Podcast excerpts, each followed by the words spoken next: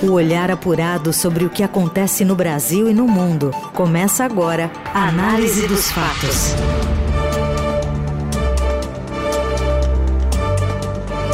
Olá, seja bem-vinda, seja bem-vindo você também a mais um Análise dos Fatos que traz para você as principais notícias no meio do seu dia. Estamos na Eldorado FM 107,3 São Paulo, mas também você pode acompanhar pela skill da Alexa, pelo aplicativo da Eldorado para smartphones e tablets. Você pode ainda nos ouvir no radioeldorado.com.br e esse programa também vira podcast. Eu sou Raíssen Abac e estes são os destaques desta quinta-feira, feriado nacional, embora não seja oficialmente, 8 de junho de 2023, dia de Corpus Christi.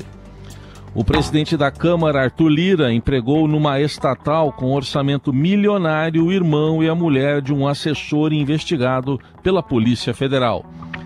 O preço das passagens aéreas cai quase 18% em maio. Confira daqui a pouco as variações de preços nos principais trechos. E ainda os roubos de bicicletas em prédios e a marcha para Jesus nas ruas de São Paulo. Na Eldorado, análise dos fatos. O presidente da Câmara, deputado Arthur Lira, empregou o irmão e a mulher de um assessor investigado pela Polícia Federal numa estatal. A apuração é dos repórteres Daniel Vetterman e Júlia Afonso. E é a Júlia que vai trazer aqui também informações. Boa tarde. Boa tarde, Raíssen, ouvintes. No último dia 2 de junho, o presidente da Câmara, Arthur Lira, exonerou o assessor da liderança do PP na casa, Luciano Cavalcante. O Luciano é investigado pela Polícia Federal num suposto esquema de compra de kits robótica com verbas do orçamento secreto. A proximidade de Cavalcante com Lira, no entanto, não se resume ao cargo que ele ocupava no Legislativo em Brasília. Parentes dele foram empregados na Companhia Brasileira de Trens Urbanos, a CBTU, uma estatal com recursos milionários cujos cargos de direção estão sob o domínio político de Lira, que tem outros aliados no comando da instituição. Só no ano passado, a CBTU em Maceió movimentou 23 milhões de reais em recursos federais. A superintendência do órgão na capital de Alagoas é chefiada por Carlos Jorge Ferreira Cavalcante, que é irmão do Luciano. Carlito, como o superintendente é chamado, recebe um salário de 19 mil reais. Ele chegou ao cargo com as bênçãos de Arthur Lira e do pai do deputado, o atual prefeito de Barra de São Miguel, Benedito de Lira, o Bill.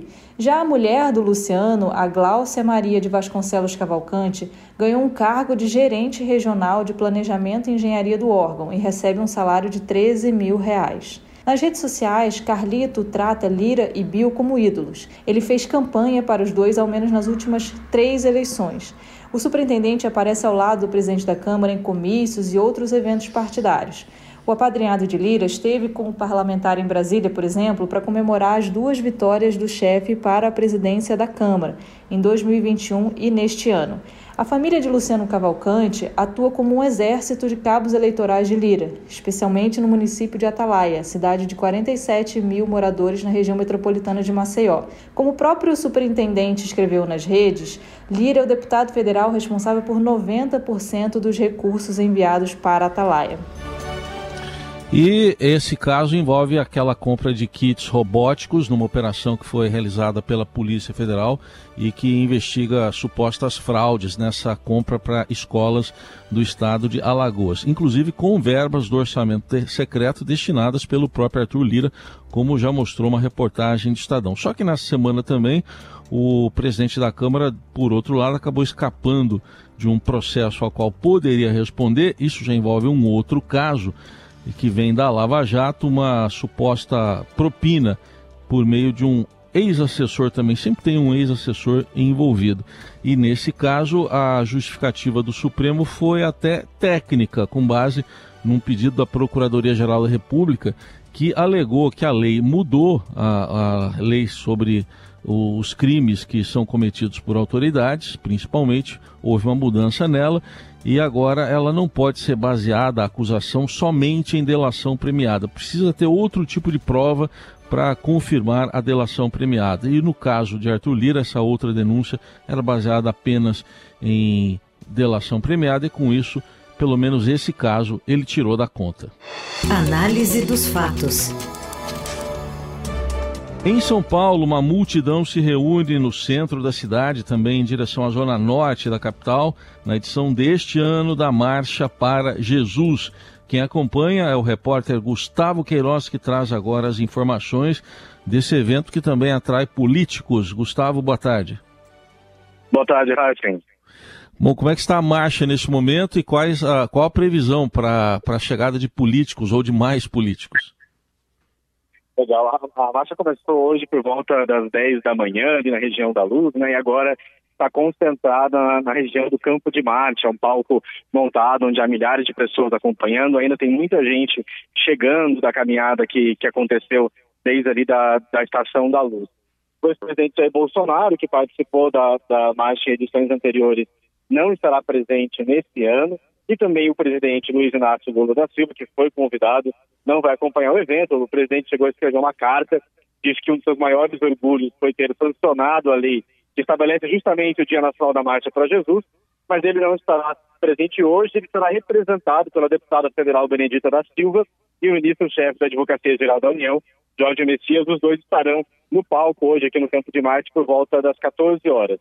O governador Tarcísio de Freitas também terá um momento de fala, de apresentação aqui no Campo de Marte, e o ministro do, do Supremo Tribunal Federal, André Mendonça. Eu conversei brevemente com o organizador da marcha, o apóstolo Estevão Hernandes. Ele falou que o ato não tem caráter político, apesar de receber políticos, e disse que Lula também seria bem recebido pelos evangélicos se estivesse presente, é, considerando que o próprio apóstolo chegou a defender a candidatura do ex-presidente Bolsonaro, Bolsonaro esteve em outras edições.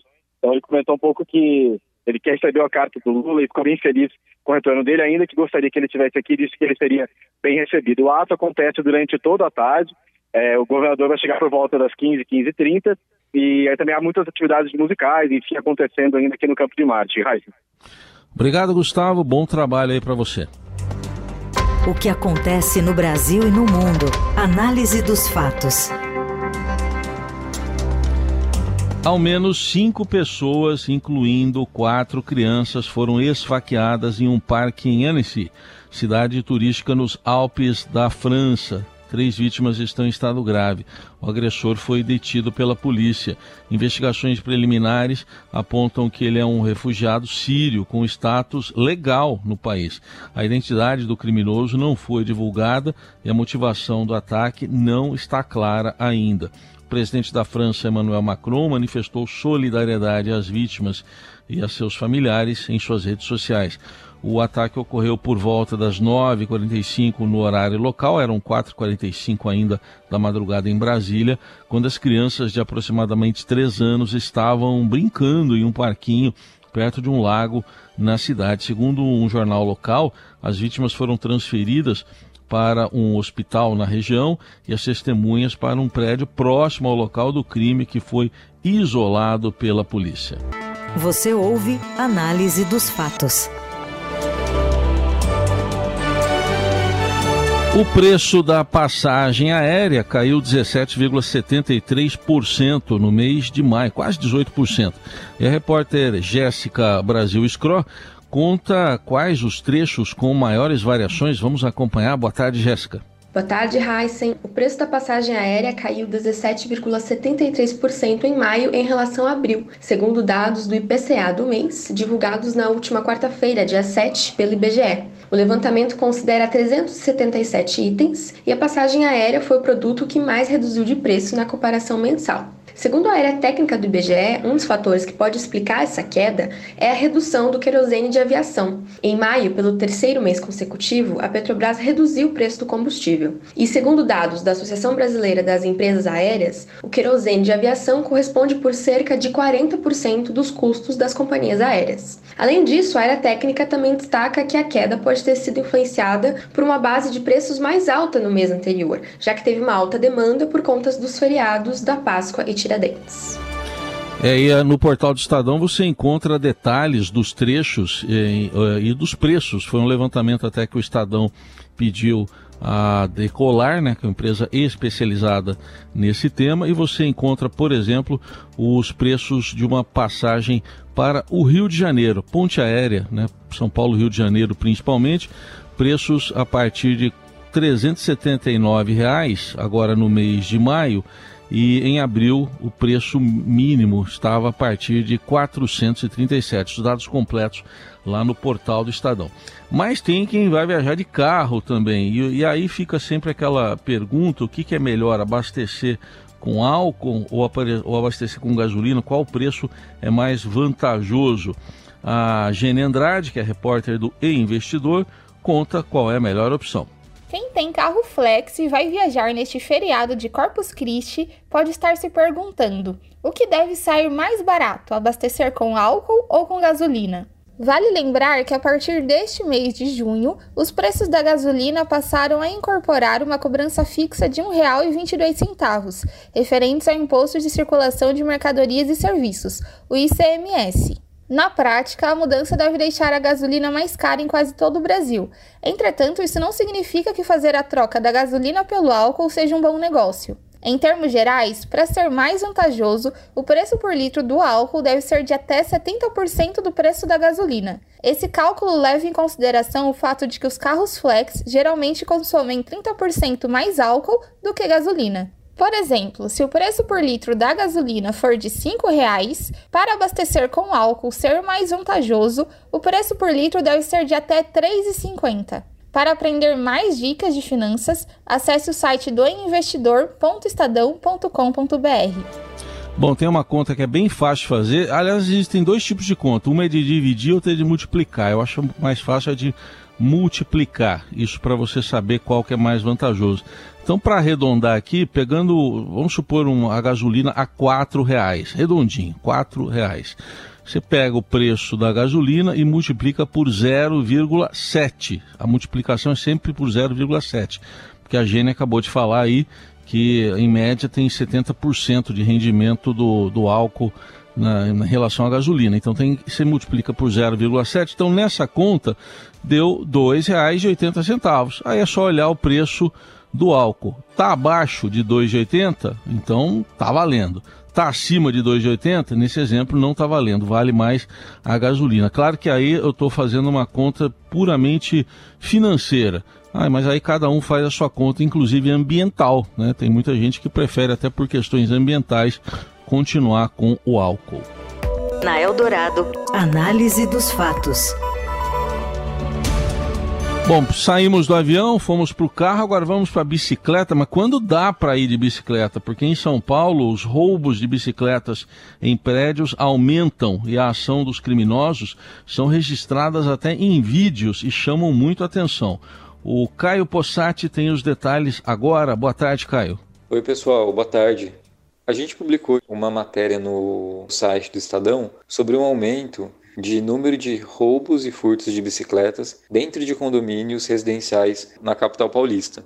A partir de uns dados que a gente teve acesso da Secretaria de Segurança Pública do Estado, esse aumento foi percebido principalmente após a pandemia. Então, entre os anos de 2019 a 2021, esse aumento de furtos e roubos de bicicletas em condomínios residenciais aumentou 130%. E na comparação de 2019 com 2022, a gente viu que teve um aumento de 60% nesse tipo de ocorrência. A gente conversou com pessoas que passaram por essa situação, teve acesso também a câmeras de monitoramento e a gente notou por essas imagens e pelos relatos, suspeitos eles conseguem entrar pelo prédio, seja erguendo mesmo o portão que dá acesso ao subsolo, que dá acesso à garagem, ou então até se misturando com os moradores e entrando pelo portão da frente, entrando inclusive saindo. E como essas bicicletas em tese, né, o morador pensa que elas vão estar em segurança, alguns não deixam ali com trava, com cadeado rodeado num bicicletário. Então deixa ela encostada próximo do carro, que acaba facilitando a ação desses criminosos. A Secretaria de Segurança também nos respondeu, falou que esse número tem caído, né, comparando 2021 com 2022, e aí eles já trazem um dado que essas ocorrências também caíram na comparação do primeiro quadrimestre de 2023 pro quadrimestre de 2022, né, o primeiro quadrimestre, e a gente também conversou com um delegado da Polícia Civil, e ele diz que existem esses casos, mas ele entende que não há uma onda nenhuma padronização nesse tipo de ocorrência, ou seja, não tem ali uma ação orquestrada por um grupo específico. Não, ele entende que são casos esporádicos e reforça que esses números do ano passado para cá estão caindo aqui na capital paulista. Bom, os detalhes é que eh, geralmente os bandidos vão no senso de oportunidade, as garagens mais uh, visadas são aquelas térreas, né? porque tem algumas garagens que uh, têm mais dificuldade de acesso, mas as térreas ou no subsolo são aquelas que atraem mais bandidos, principalmente na região de Santa Cecília, Vila Gumercindo, são regiões apontadas aqui pela reportagem do Estadão. Agora, o detalhe da investigação é saber depois se essas bicicletas, para que, que elas são usadas? Para continuar cometendo furtos, roubos e assaltos? Vamos lembrar que é comum na região da Avenida Paulista, tem sido cada vez mais comum, assim como em alguns locais do litoral de São Paulo, roubos e furtos, principalmente celulares, cometidos por ladrões que passam ali de bicicleta. Caso que acontece também, por exemplo, no Guarujá, no litoral de São Paulo. Análise dos fatos.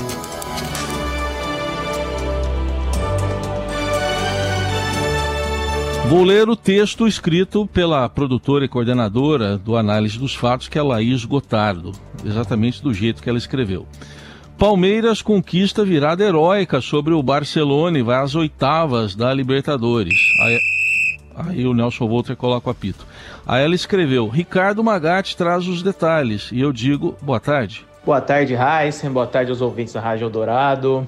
Houve um tempo em que o torcedor do Palmeiras ficava receoso quando o time até marcava um gol. Ele já achava que ia levar a virada. Na época ruim né, do Palmeiras, anos atrás. Hoje, quando o time leva um ou até dois gols, o torcedor já tem, mesmo o mais supersticioso, já tem consciência de que muito provavelmente o time vai virar o jogo. E foi isso que aconteceu de novo, mais uma virada na Libertadores. O Palmeiras saiu perdendo de 2 a 0 ontem do Barcelona de Guayaquil no Allianz Parque e virou para 4 a 2. O time do Abel Ferreira nem fazia um jogo ruim, fazia um jogo bom, mas levou dois gols no primeiro tempo, fruto de falhas defensivas na saída de bola.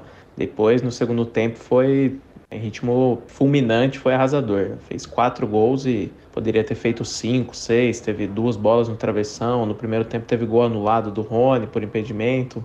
Enfim, foi mais uma boa atuação na Libertadores e a classificação às oitavas de final já garantida com uma rodada de antecedência. O Palmeiras está no mata-mata da Libertadores pela sétima temporada consecutiva. Com a classificação às oitavas já garantida, o foco do Palmeiras agora é terminar em primeiro do seu grupo, o grupo C. Para isso, basta uma vitória simples sobre o Bolívar em casa no Allianz Parque, dia 29 de junho, no jogo que fecha a primeira fase. Hoje, o Bolívar é o líder da chave, o Palmeiras é o segundo, mas, como eu disse, um triunfo já garante o Palmeiras em primeiro lugar da chave. Lembrando que o Palmeiras também está nas quartas de final da Copa do Brasil, vai enfrentar o São Paulo e está bem no Brasileirão também. É o vice-líder atrás apenas do Botafogo e domingo tem clássico. Choque Rei pega o São Paulo no Morumbi.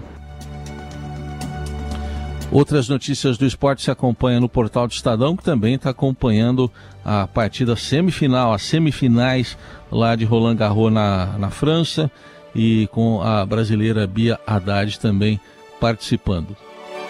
Na Eldorado, análise dos fatos.